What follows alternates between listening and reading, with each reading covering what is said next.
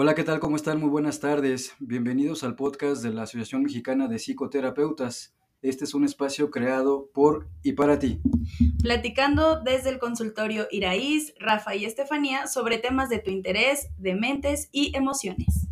Las opiniones vertidas en este programa son únicamente responsabilidad de los participantes y no representan la ideología de la asociación.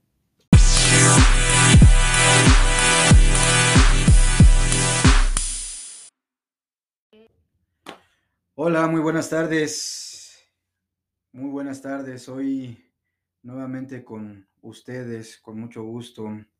Vamos a hablar el día de hoy de un tema que por ahí hace mucho ruido, genera desinformación y que en lo particular, hablando desde, desde mi opinión como persona, Rafael Vega, les recuerdo mi nombre, pues sí me genera eh, mucha animadversión por lo preocupante que resulta el hecho de que se tome a la ligera el trabajo con el otro. Eh, para esto me va a acompañar el día de hoy nuestra colega, la psicoterapeuta Iraí Serrano, que está muy gustosa de hablar también de este tema, también desde una posición, por supuesto, que se intenta ser eh, objetiva, pero donde precisamente expondremos eh, nuestros motivos y al final ustedes tomarán eh, su decisión. Sin embargo, es, creemos incluso un deber ético, profesional, el hacer las menciones de qué es, cómo se forman y por qué nos preocupa. Y me refiero precisamente al coaching, algo que está de boga desde hace un tiempo, que ha, ganado mucho terreno, mucho impulso y que se ha venido precisamente esto transformando hasta un tema que, que abordaremos, que es el que nos ocupa el día de hoy, que es el coaching de vida. Pero para eso primero hablaremos de los antecedentes, de cómo, cómo se empezó a dar este tema del coaching y cómo ha venido precisamente puliéndose o cambiando de nombre. Y pues bueno, para eso primero saludar a Iraís. ¿Cómo estás, Iraís? Hola, Rafa, bien, gracias. Aquí acompañándote con este nuevo episodio y con este tema este tema que precisamente es interesante desde el punto de vista de cómo se ha ido manejando, de cómo personas que se dicen coach de vida han ido este, trabajando con otras personas y que además bajo una eh, nula responsabilidad y basándose más en otros aspectos eh, que no son tan convenientes como puede ser lo económico. Digo, ya lo iremos abordando a lo largo del programa, pero sí es importante primero que nada eh, mencionar qué es el coaching, ¿no? ¿Para qué sirve o cuál es su propósito? Y me gustaría mencionar esta parte. Se supone que el coaching acompaña a la persona a crear metas, objetivos para poderlos alcanzar. Sin embargo, la manera en cómo se van dando eh, estas situaciones o las metas conforme las quieren ir este, trabajando, van tomando perspectivas un poco mm, superficiales que no van encajando con lo que supuestamente ellos van, van promoviendo. Sí, sin duda, y desde ahí también, precisamente como comentaba hace un ratito, hacer esa revisión. Existen muchos tipos de coaching que va desde lo organizacional, que va desde lo deportivo y que eh, desde ahí me parece que mm, no sería nuestro tema de injerencia. Pero vayamos desmenuzando un poquito. ¿Qué es lo que tú investigaste, Iraís, de esto, de los tipos de coaching? Bueno, se supone que el coaching va en función del área, ¿no? Primero que nada está el coaching personal, que es el life coach, como mencionas, que hace referencia a esta parte de acompañar a la persona en su vida diaria, y se trabaja en proyectos, ya sea en misión personal, objetivos, estrategias, vida, etc. Y este tipo de coaching persigue el bienestar de la persona en los diferentes ámbitos de vida. Eh, otro tipo de coaching es el organizacional, como el que mencionabas. El primero es el empresarial y el segundo es el ejecutivo. El empresarial se enfoca en esta parte de cómo está organizada la empresa y eh, se va a enfocar en favorecer eh, conforme a la productividad, la satisfacción de los clientes y el trabajo en equipo. Y el ejecutivo trabaja sobre todo con los que son este, gerentes y la manera en cómo se van relacionando con su personal eh, y eh, conforme al liderazgo y la comunicación interpersonal, ¿no? Y el siguiente es el coaching deportivo, como bien mencionas, que es empoderar al deportista, eh, integrándolo como en esta parte de un todo para poder alcanzar su máximo potencial en el deporte en el que se encuentra. Y el otro, la otra área es según el método que se emplea, ya sea ontológico, sistémico, inteligencia emocional, el coercitivo, que es el que me llama más la atención, eh, otros con los que trabajan el PNL y el coach cognitivo. En términos generales, el ontológico se basa sobre todo en la lingüística, las, palabras que utilizas y las preguntas que te haces conforme a, a, la situación en la que te enfrentas, ¿no? El sistémico te habla de esta parte de que eres uno que forma parte de un sistema y que tú influyes en ese sistema. El de inteligencia emocional está basado en las emociones, cómo las vives a través de, eh, e, en función de cómo aprendes, ya seas kinestésico, auditivo, sensorial, etc. Este coercitivo eh, es aquel que impulsa a la persona a, a vivir experiencias extremas para demostrar que puedes alcanzar cualquier objetivo, y que lo único que te limita son tus miedos. Por ejemplo, hablábamos hace rato, el firewalking, donde te piden que camines sobre brasas calientes para que te puedas demostrar a ti mismo que puedes superar cualquier cosa, ¿no? Incluso hacer este tipo de ejercicios riesgosos. Eh, hay otro en donde te piden caminar sobre pedazos de vidrio, que el propósito viene siendo, viene siendo el mismo. Y bueno, para no extenderme en esta parte está el de el coaching de programación neurolingüística, en donde aquí va trabajando sobre todo esta parte de modificar las conductas y el cognitivo donde tiene supuestamente eh, en mente o tiene en cuenta las funciones expresivas, receptivas, la memoria, el aprendizaje, todo esto que es cognitivo. Eh, en fin, eh, a grandes rasgos, esos serían este, los, tipos de los coaching. tipos de coaching. Ok. Eh, bueno, repasemos un poquito entonces el coaching organizacional, que me parece que es ahí donde su, su nicho estaba como mucho más este, establecido, donde se desarrollaba.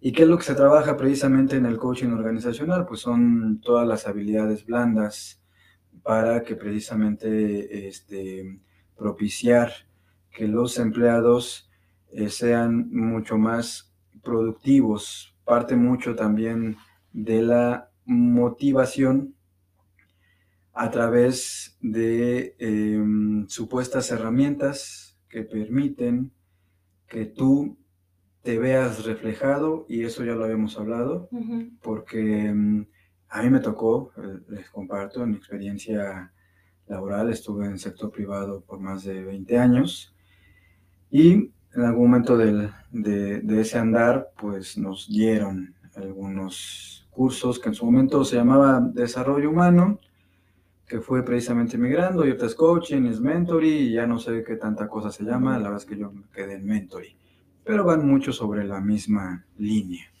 que es precisamente hacer estos ejercicios donde conectan con una emoción, donde el coach es el que sabe porque trae todas las herramientas, y aquí estoy poniéndolo entre comillas, porque mm, habla a partir de su propia experiencia, donde eh, se magnifica, se glorifica, que que él a través de sus eh, recursos o a través de técnicas y demás alcanzó el éxito que quiere transmitir. Y pues bueno, eh, ¿cuál era el resultado? Que sí, en algunas cosas eran muy emotivas. Las personas salían como, ah, qué padre, estuvo padre, otros no tanto y demás. Pero ¿qué pasaba después? Pues no se sostenía. No había ningún movimiento de fondo hablando precisamente del trabajo que se hacía en la empresa o en las organizaciones, porque pues no había un seguimiento. Era una charla motivadora que con esa se pretendía que este, se dieran cambios de fondo que por sí solos pues no se sostienen. Entonces, mucho de eso se aborda en el coaching organizacional y estaba ya muy institucionalizado. Mucho de lo que va con el deporte es trabajar muchísimo con eh, la motivación, con precisamente este, poner al, deportista en, que supere sus propios límites, pero muy orientados precisamente a su desarrollo físico, donde se supone se trabaja lo mental. Y por ahí tenemos como varios ejemplos de deportistas que vienen acompañados y al parecer les da resultado.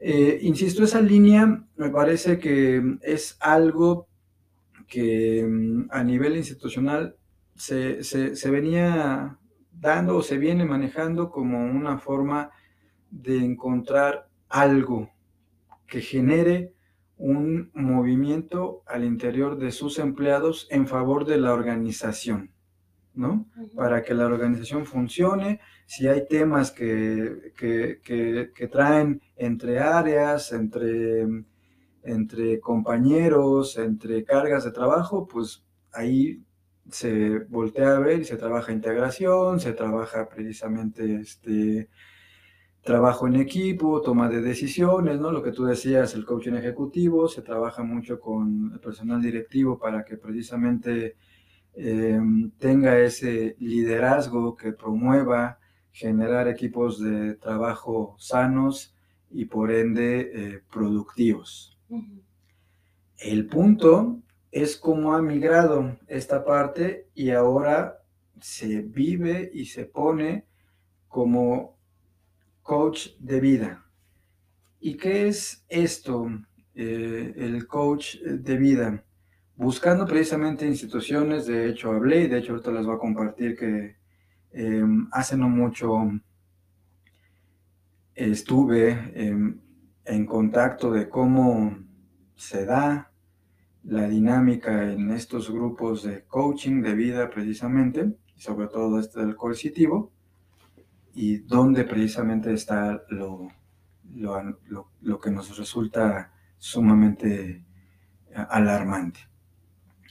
Desde la definición en una escuela dicen que es un proceso de entrenamiento personalizado y confidencial mediante un gran conjunto de herramientas que ayudan a cubrir el vacío existente entre donde una persona está ahora y donde se desea estar.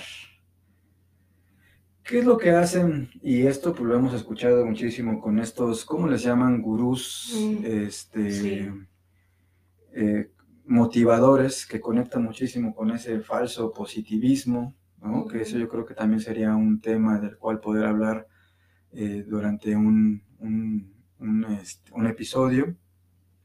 Pero ¿qué pasa? Con, con esto que te quieren vender, las personas somos sujetos deseantes, primero que nada, y eso lo entienden bien. Y siempre estamos eh, anhelando, buscando querer alcanzar cosas desde nuestra historia, desde nuestra situación económica, que si ya anhelamos este, el amor de alguien, que si, si anhelamos eh, que nuestra situación económica mejore, y creo que desde ahí es donde conectan, ¿no? El éxito te lo venden solo si tú alcanzas eso. Si económicamente eh, eres eh, no solo solvente, sino incluso te lo venden como que tienes que generar y acumular riqueza. Y que a partir de ahí entonces se derivan como muchas otras cosas que te van a generar ese bienestar. Sin embargo, en nuestra experiencia, pues aquí nos podemos encontrar que claro, por supuesto, el, el, si tú estás eh, tranquilo o estable económicamente, muchas cosas se te olvidan. Claro. Pero eso no implica que tú vas a estar bien o pleno o que eso sea la felicidad. Ayuda, por supuesto. El no estarse preocupando qué vas a comer mañana, no estarse preocupando los gastos, la renta, qué comprarle a los hijos, por supuesto. Pero si no hay un trabajo de fondo, entonces eso no se sostiene. Porque en el, consultorio llegan personas donde económicamente están sumamente estables, donde vienen precisamente de, de familias económicamente sólidas y traen problemas emocionales porque eso genera también otros temas. Que los papás estén viajando, que estén precisamente este, ocupados en sus negocios y que muchas veces, y pasa en todo, no hay tiempo, no hay esa convivencia que genere precisamente esos lazos emocionales que sostengan a una persona. Y como todo lo tienen fácil, entonces se voltean a tener acceso a otras cosas, a darle rienda suelta a todo ese mm, eh, disfrute que muchas veces pues ya se convierte en temas de libertinaje, donde ya el acceso a conductas autodestructivas pues es como la constante o el común denominador, que obviamente pues no, no se puede generalizar. Pero bueno, regresando un poquito a esto, lo que te venden en, de entrada resulta como pues muy llamativo, muy atractivo.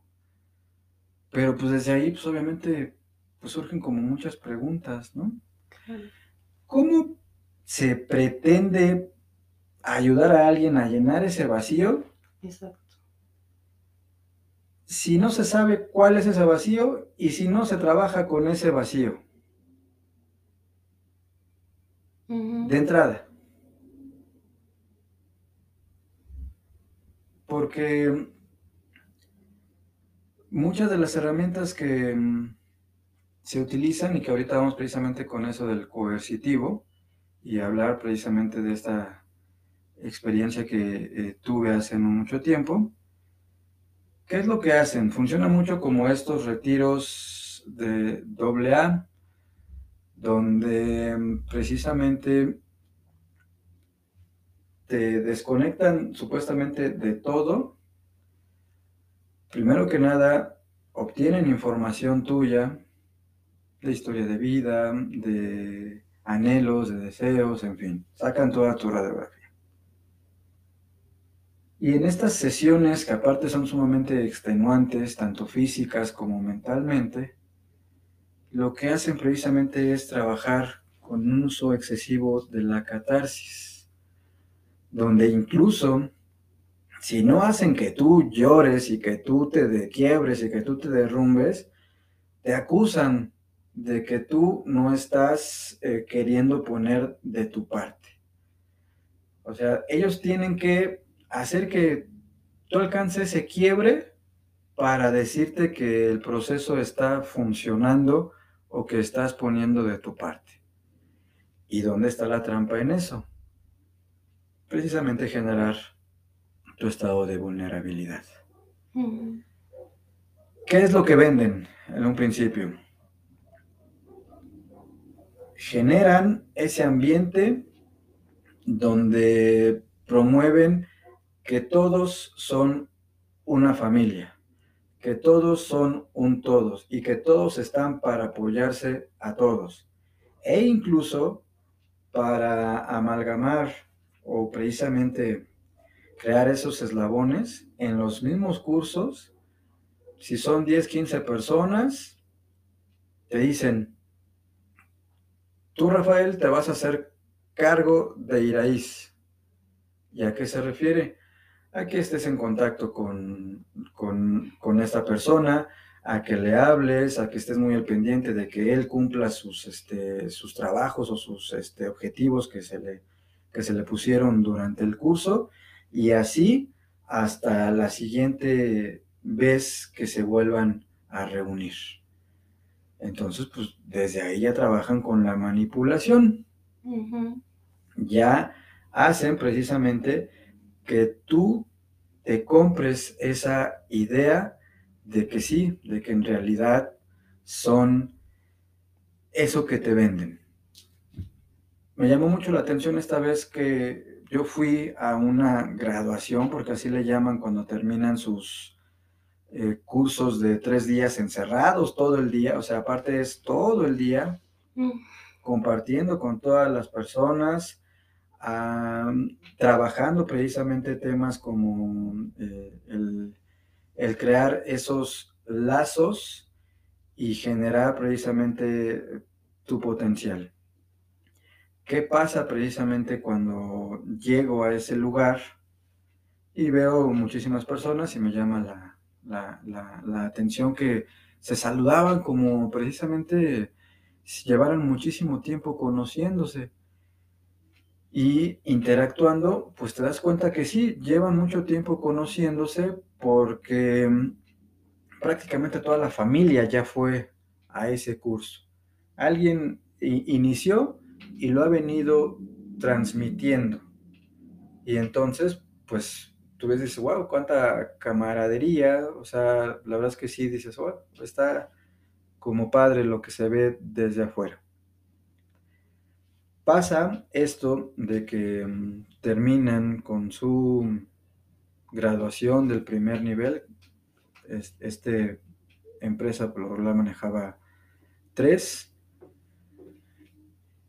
y desde ahí pues también parte de lo que te mm, empiezan a mm, introducir es que si a ti te está haciendo bien y tanto bien, que tu compromiso es que invites a personas a que también vivas.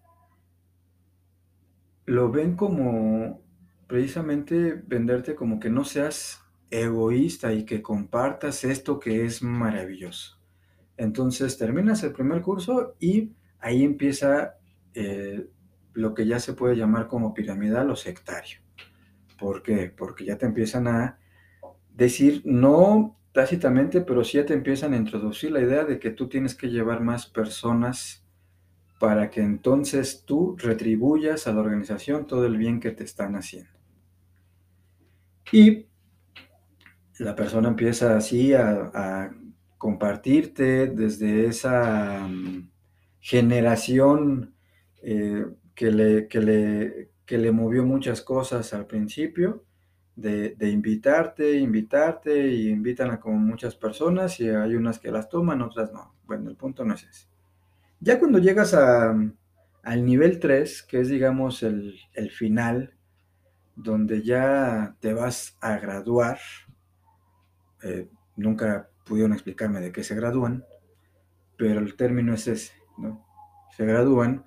Uno de los requisitos precisamente para que puedas graduarte es que tienes que inscribir sí o sí a un número de personas al primer curso o al primer nivel. Si no lo haces, entonces viene un constante bombardeo hacia tu persona. Cuando tú pones una resistencia, viene un constante bombardeo del grupo, del staff, del trabajo, como para decirte que no estás comprometido, como para decirte que, necesitas eh, ver reflejado en eso tu potencial y que si no entonces te falta mucho y estás decepcionando a la familia. Y pues obviamente esto genera un, estrés. Yo recuerdo a esta persona como incluso... Eh, hasta lloraba porque pues, las personas a las que invitaba, pues la mayoría les decía que no. Algunas fueron, estuvieron ahí unas horas y dijeron, esto no es para mí. Claro. Porque aparte, pues los que están al frente, los coaches que están al frente, pues también luego lanzan aseveraciones eh, sin ningún fundamento, ¿no? Eh, me quedé grabado una que ella me compartió de una persona que pues nada más no quería hablar, no sentía cómoda y el sujeto le dijo, seguramente es porque te violaron de niña. Qué horror. O sea, imagínate nada más ese tipo de, de, de, de personas que están al frente hablando tan a la ligera Claro, de cosas que pues son sumamente delicadas. claro. Delicadas del acto y dedicadas precisamente en lo que le genera a una persona haber vivido algo de ese tipo. ¿No? Hay otras personas que son muy confrontativas, de las personas que se invitaron y que al final eh, pues dicen, deciden salirse en ese momento y pues al final son señaladas, ¿no? Y ya es tanto precisamente la manipulación que se vive, pues que las otras personas también incluso hasta empiezan a señalar a la persona que la, que la llevó.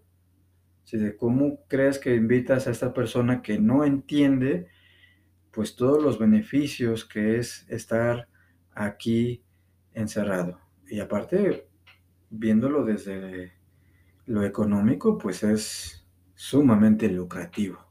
Pues, No te lo venden en, en dos pesos, ¿no? Y si lo podemos llevar a otros extremos como el que hablábamos de sujetos tan eh, eh, poco éticos y que ha salido a la luz como precisamente desde ese lugar que ocupan de poder, pues cómo han abusado, ¿no? Sí, abusan.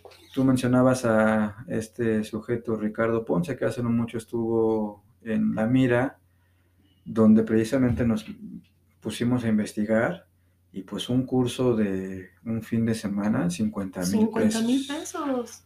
O sea, al principio era de 13 mil, según las historias que leí, ya después 50 mil pesos. Entonces es algo, es un abuso. La gente que no tiene el dinero no sabe cómo lo consigue, pero lo consigue, ¿no?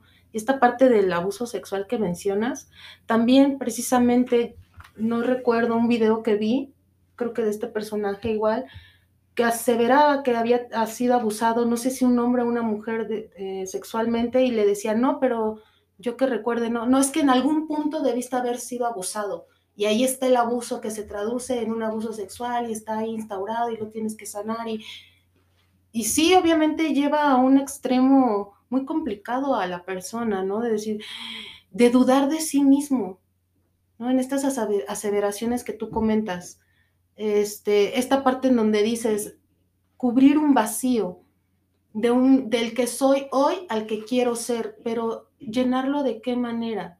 Con cosas que no son sus- sustentables y que al final terminan dañando a, a la persona, al ser humano que eres en ese momento. Esta parte de estás este, traicionando a la familia. Ok, familia, yo soy la que está traicionando, entonces no solo es esa familia, ¿qué tal si hay una herida, hay una situación, una historia que no se ha sanado con respecto a, y entonces estás reafirmando esa situación?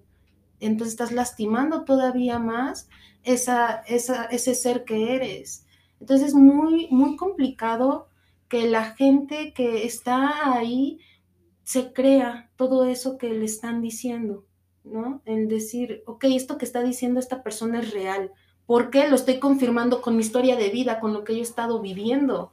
Entonces, en vez de sanar, es como ir aumentando o agrandando esa parte desde la dolencia, desde la necesidad que tengo yo de poder resolver esa situación.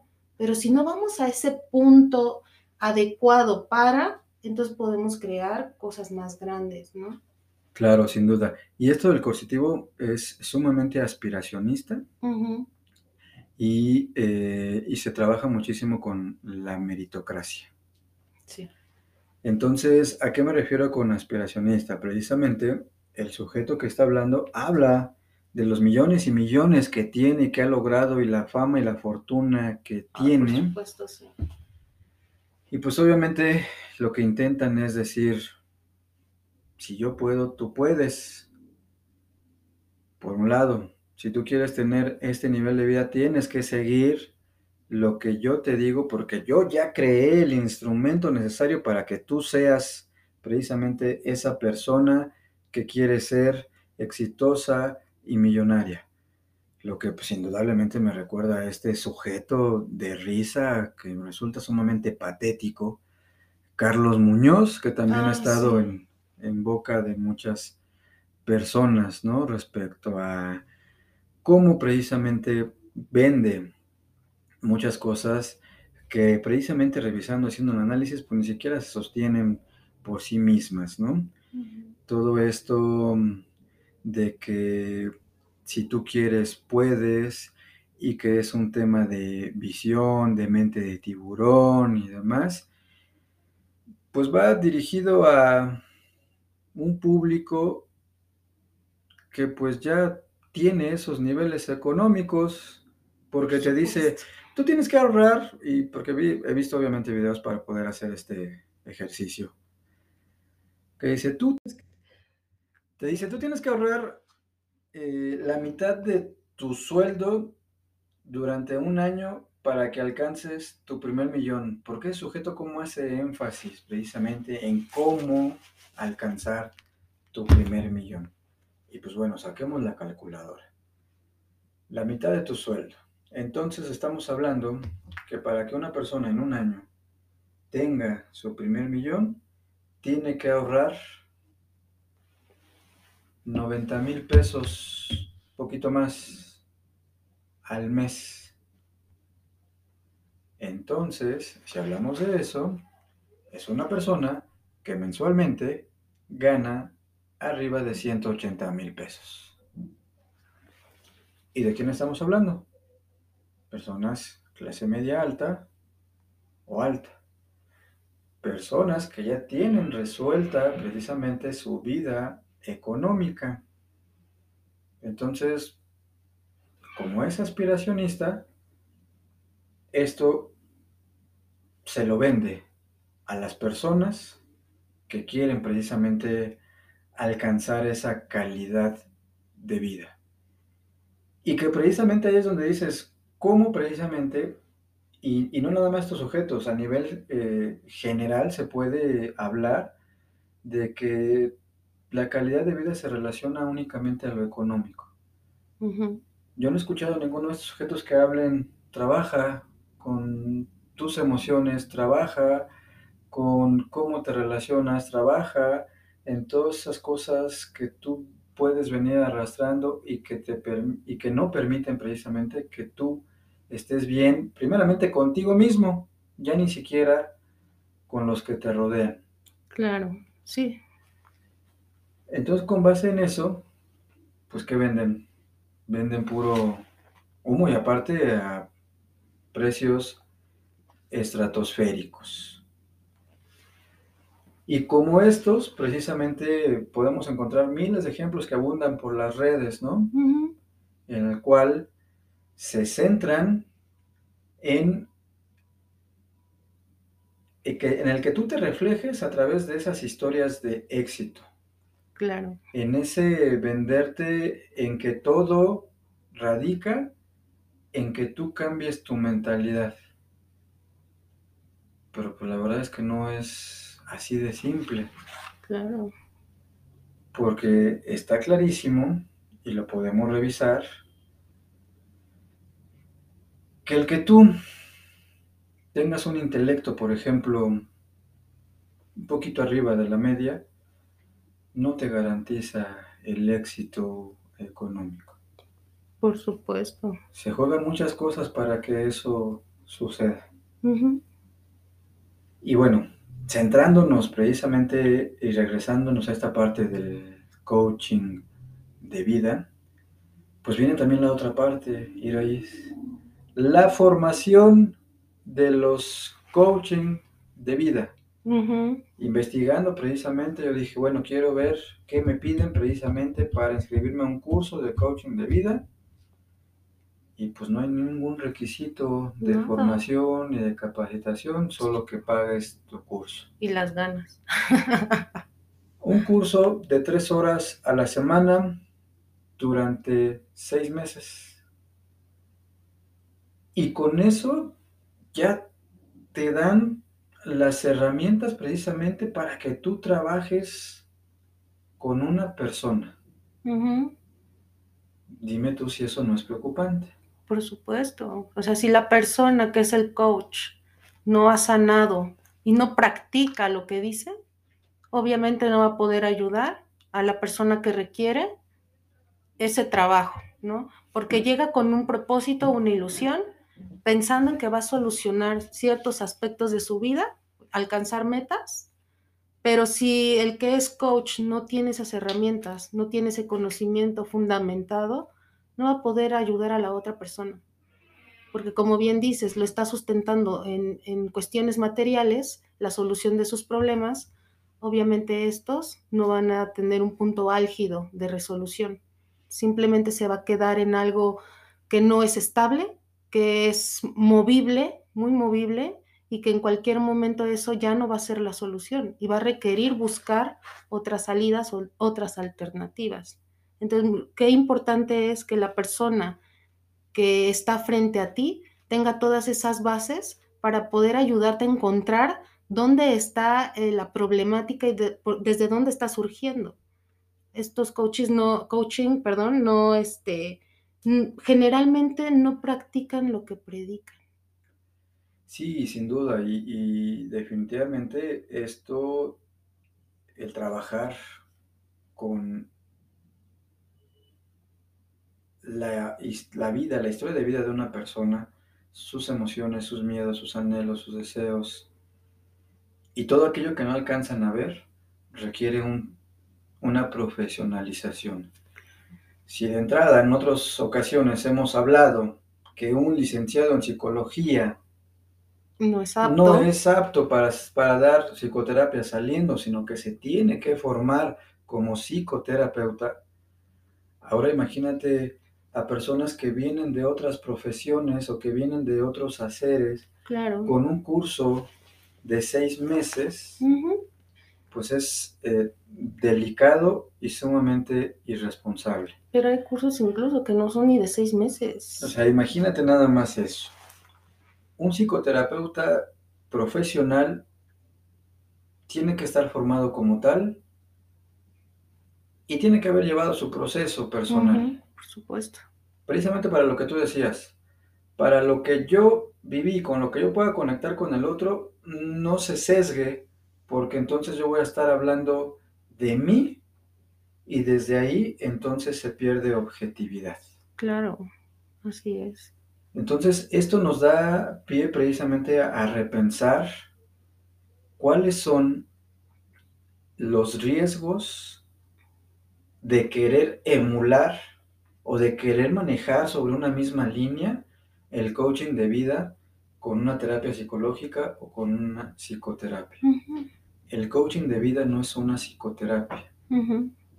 Hay psicólogos, porque los he escuchado, que han adoptado precisamente las herramientas del coaching, que pues, me parece que atraviesan más con, con esas herramientas que ni siquiera son del coaching, sino que son tomadas precisamente del humanismo, de lo, cognitivo, cognitivo, conductual, pero pues dicen, es que esto es coaching, y no, también desde ahí habría que documentarse más acerca de los enfoques porque el coaching tiene su base precisamente en escuelas muy puntuales de la psicología. Sí, así es. Entonces, creo que desde ahí se tiene que mm, mandar el mensaje adecuado. Claro, este mensaje es esta parte en donde el coaching toma lo mejor de esas corrientes para aplicarlo. Y entonces eso es lo que lo hace atractivo. Pensar que tiene las herramientas adecuadas para poderlas este, em, aplicar en, en las personas. Y entonces es lo que pudieras decir, bueno, eso es lo que lo sustenta. Pero finalmente, si no tienen el conocimiento de cómo utilizar toda esa información, de cómo aplicarla, no lo pueden hacer de una manera asertiva con cada una de las personas que se presentan en esos lugares, ¿no? Y entonces aquí me gustaría agregar una parte que también considero importante. En este tipo de trabajos de coaching de trabajo, de grupo, tu privacidad no está expuesta. ¿no? Todo lo que dices, lo que comentas, lo que vives en esa catarsis es de dominio público, por lo menos con la gente que está ahí. Y entonces lo importante de puntualizar en psicoterapia, todo lo que se habla en el consultorio se queda en el consultorio, porque es tu vida, y hay que resguardar esa parte, que considero que es muy importante. Sin duda. Y también hace ratito hablabas cuando estábamos conectando todo para el podcast hacía referencia de una eh, persona también puntual, una influencer. Ah, sí, un influencer. ¿Nos quieres compartir? Sí, esta chica se llama Coral Muyáez. Digo, no me gusta poner nombre, pero bueno, me llamó mucho la atención, hablando hace rato de estas emociones que todos los seres humanos tenemos, en alguno de sus videos, y bueno, aclarando, ¿por qué la vi? Porque una de mis pacientes me lo comentó, que decía que las emociones no son importantes, que eso no sirve, porque nos limita y hace que no crezcamos como personas. Palabras más, palabras menos, esa es la idea. A mí eso la verdad me llamó mucho la atención, incluso hasta de cierta manera pudiera decir que sí me escandaliza porque los seres humanos somos esta parte emocional que es importante, somos sensaciones, ¿no? Percibimos. Entonces yo me pregunto, ese tipo de coaching, si para la persona que lo aplica no eres importante porque desde su punto de vista tus emociones no son importantes, ¿cómo te va a guiar? Una parte muy superficial de lo que es este trabajo, ¿no? Yo veía sus cursos, su curso es, creo que un video, no sé, la verdad, no estoy muy eh, informada, pero creo que es como un tipo paquete en donde ella te dice este, cómo superarte, porque ella factura millones de dólares al año, ¿no? Y ella quiere que tú seas igual, pero se nota cómo ella es parte de todo esto. Y al final, ella empieza con un trabajo en donde ella tuvo un trastorno alimenticio y utiliza esa parte como para llegar a las chicas, sobre todo, al gremio femenino. Y eso mueve, mueve mucho, ¿no? Presume esta parte que tú mencionabas al principio, engrandecen lo que ellos son. Y ella engrandece esta parte en donde superó la, la bulimia al mil por ciento y que ella es todo súper poderosa y que si ella pudo, pues claro que las demás pueden, ¿no? Pero si nos vamos a esta parte donde tú mencionabas, en donde la gente que paga todo ese tipo de, de videos, de, clases, es gente que ya tiene eh, cierto estatus económico. Y viendo su historia de vida, pues ella tiene una posición económica muy privilegiada. Entonces la pregunta aquí sería, ¿real- ¿qué tan real es esto que ella está ofreciendo al público necesitado, ávido de esto que ella está exponiendo, ¿no? De superar, de trascender ciertas cuestiones, eh, por ejemplo, alimenticios en este caso, y que incluso viene arraigado a estas emociones que tanto promueve ella que no son importantes. Imagínate nada más. Lo mm, alarmante que es precisamente el fijar esa postura que niega lo que nos constituye. Ayer precisamente lo hablábamos, Iraís y yo fuimos a dar una conferencia a una empresa, hablábamos de equidad de género y surgieron cosas muy interesantes, pero entre ellas eh, precisamente hablábamos de cómo los varones no nos permitimos muchas veces conectar con nuestras emociones y mucho menos expresarlas, Claro. porque eso se relaciona precisamente a un eh, signo de debilidad Claro. o te feminiza, ¿no? Algo que es completamente erróneo. Ujú, Y lo que escuchamos precisamente iba en función a eso. Es que no necesito hablarlo si yo lo estoy este, manifestando con acciones. Pero vaya, qué importante precisamente desde ahí es ver que uno es el emisor y el otro el receptor. Y lo que yo creo que estoy manifestando no necesariamente lo está recibiendo de la misma forma la persona que lo está precisamente recibiendo. claro. La palabra tiene un poder muy específico y de algún modo también la palabra compromete. Entonces, pues Claro. si no nos expresamos, acumulamos y dejamos ver precisamente las manifestaciones en el cuerpo, en insatisfacciones, no saber qué nos pasa, pero, pero así continuamos. Y hay algo precisamente que, que me resulta también haciendo este ejercicio, de qué triste puede resultar que las personas transiten por su vida sin saber quiénes son, qué quieren, qué deseaban y solo van por lo que les dijeron que así tenía que ser. Claro. Sin ese cuestionamiento, sin esa, sin esa pregunta, sin esa introspección. Entonces, no, por supuesto que hablar de las emociones, identificarlas, trabajar con ellas, es sumamente importante porque ayer también lo mencionábamos. No por nada las estadísticas están ahí. Hay un porcentaje altísimo de suicidios que se da en varones. De hecho, se da mucho más que en mujeres. Claro. Y si lo conectamos precisamente con eso, es pues porque no nos permitimos hablar. Cargamos, cargamos, cargamos, hasta que ya nos resulta insostenible. Entonces, para redondear nada más esto, el coaching eh, al que nosotros nos ocupa es este que se le nombra coaching de vida o coaching personal. Pues sí, puede resultar muy atractivo porque precisamente te lo venden con que eh, solo es que tú quieras para que alcances todo aquello que mm, al parecer no has querido. Exactamente, sí. Y pues bueno, eso trae precisamente mucho nicho de mercado. Eh, y se entiende, ¿no? Conectamos precisamente en la cultura del fast food, donde las personas lo queremos todo rápido, todo lo queremos eh, sin poner de nuestra parte ni tiempo, ni esfuerzo, ni dinero. Entonces, pues desde ahí se entiende precisamente cuál puede ser el, el éxito de esta fórmula en la cual se trabajan solo partes muy superficiales de lo que implica el ser humano. Así es.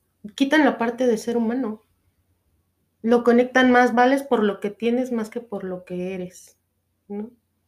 Necesitas tener éxito monetario, tener cosas, generar aspectos materiales y se deja de lado esta parte humana. Y qué importante es que la gente empiece a conectar con eso, que no solo es lo que dan en cuestión monetaria, material, sino que también hay algo que hay, que que hay que acomodar dentro. Y a partir de ahí es cuando vas a empezar a ver, probablemente y a lo mejor no el origen, pero vas a tener un entendimiento. Un entendimiento que te va a permitir alcanzar probablemente esas metas o esos objetivos que tanto deseas, pero ya de una manera más saludable, sustentada, este, sanando cosas que tienes que sanar, que no solo es de poner un parche y ya.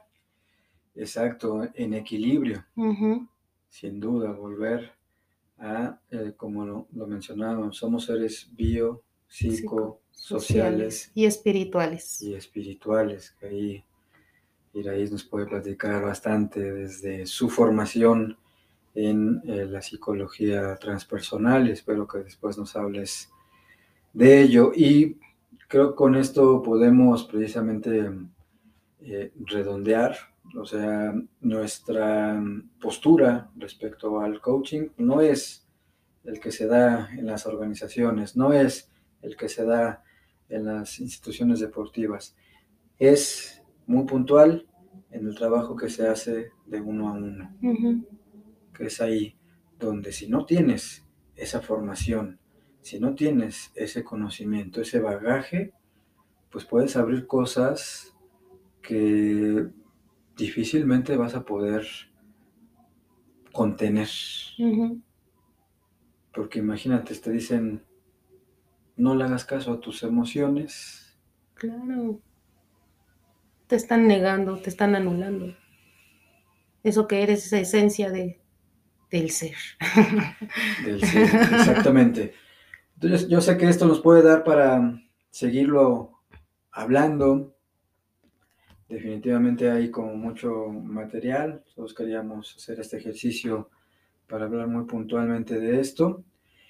Y pues creo que el día de hoy quedó cubierto. Lo dejaste muy claro, Rafa. Te llevaste el programa. Excelente. Sí, No, ya muy bien. por ahí me hizo la mención Iraíz, que hable más de qué me pasa con... Y no, yo creo que es meramente eso, porque al final llegan al espacio precisamente personas que si de por sí eh, traen temas arrastrados de cómo les fue con los psicólogos, claro. ¿no? En, en terapia, en otros procesos, ahora nos topamos con estas cuestiones de, de coaching de vida que pues son los que también preocupan y preocupan aún más y es por eso precisamente uno de los estándares de la asociación es la profesionalización precisamente del trabajo psicoterapéutico y hacer énfasis en eso, psicoterapia. Y es por eso que nuestra línea de trabajo precisamente va a ir muy orientada a la formación de psicoterapeutas. Así es. Entonces, creo que desde ahí se engloba el por qué nos parece muy importante en lo particular y a nivel, hablándolo de, La de la asociación en la que Iraís eh, forma parte y está de acuerdo en eh, darle esta otra lectura a lo que implica nuestro trabajo, porque lo insistíamos. Un psicólogo recién graduado que estudió cuatro años, cuatro años y medio, sus prácticas profesionales, su servicio social, aún así no tiene esa formación especializada. Pues, ¿qué se puede esperar de alguien que toma un curso de tres o seis meses? Claro, así es. No, no es, no es nada positivo. Entonces, claro, al final la gente tomará sus decisiones y habrá que hacerse responsable de ellas al momento de elegir dónde hablan y qué quieren alcanzar con ello. Nuestra responsabilidad va en función a hacer esa diferencia muy puntual de que por ningún motivo se puede pensar que el coaching de vida o personal se va sobre la misma línea de una psicoterapia. Así es. Y gracias, Iraís, por acompañarme en este episodio del día de hoy. Y nos escuchamos pronto. Claro que sí. Muchas gracias a ti por hacerme parte de este monólogo. Sí, yo sé, yo sé que hoy eh, fue así, pero ya te devolveré la pelota. Muchas gracias a todos, que tengan excelente tarde, noche o en el momento que nos escuchen. Adiós.